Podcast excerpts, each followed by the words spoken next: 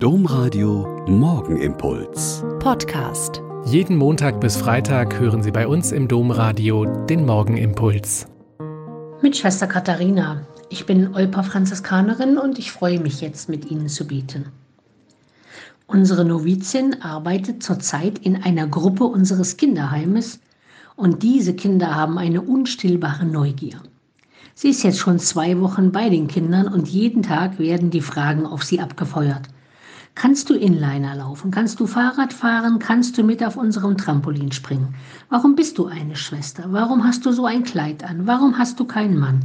Warum kannst du keine Jeans anziehen? Warum hast du einen Schleier auf? Warum musst du immer beten? Warum, warum, warum?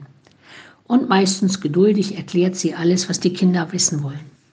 Am nächsten Tag fragen sie manchmal dasselbe, wahrscheinlich um sich zu vergewissern, dass es immer noch stimmt. Sie haben keine Scheu zu fragen und nachzubohren und das hat große Vorteile. Sie brauchen nämlich keine Vorurteile zu entwickeln. Sie fragen einfach, wenn ihnen etwas komisch ist. Wir Erwachsenen sind da leider anders. Wenn wir etwas nicht verstehen, fragen wir nicht, sondern bilden uns ein Urteil. Und mit diesem Urteil arbeiten wir weiter. Und dann kommen diese typischen Unterstellungen und Meinungen, die wir dann in bestimmten Medien noch bestätigt kommen.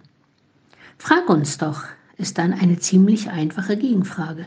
Frag mich doch, wenn dir etwas fremd und suspekt ist. Frag doch einfach, wenn du Lebensweisen nicht verstehst, keine Idee hast, warum jemand so oder so handelt. Frag doch einfach. Sie kennen ja die typischen Aussagen, ne? Wer nicht fragt, bleibt dumm. Oder es gibt keine dummen Fragen, nur dumme Antworten. Oder, was mir besonders gut gefällt, wer fragt, ist ein Narr für fünf Minuten. Wer nicht fragt, bleibt ein Narr für sein ganzes Leben und so weiter. Manche Fragen muss ich mir aber selber stellen und auch immer selbst beantworten. Warum tue ich etwas? Warum glaube ich das oder das? Warum ist mir das oder das andere eigentlich wichtig?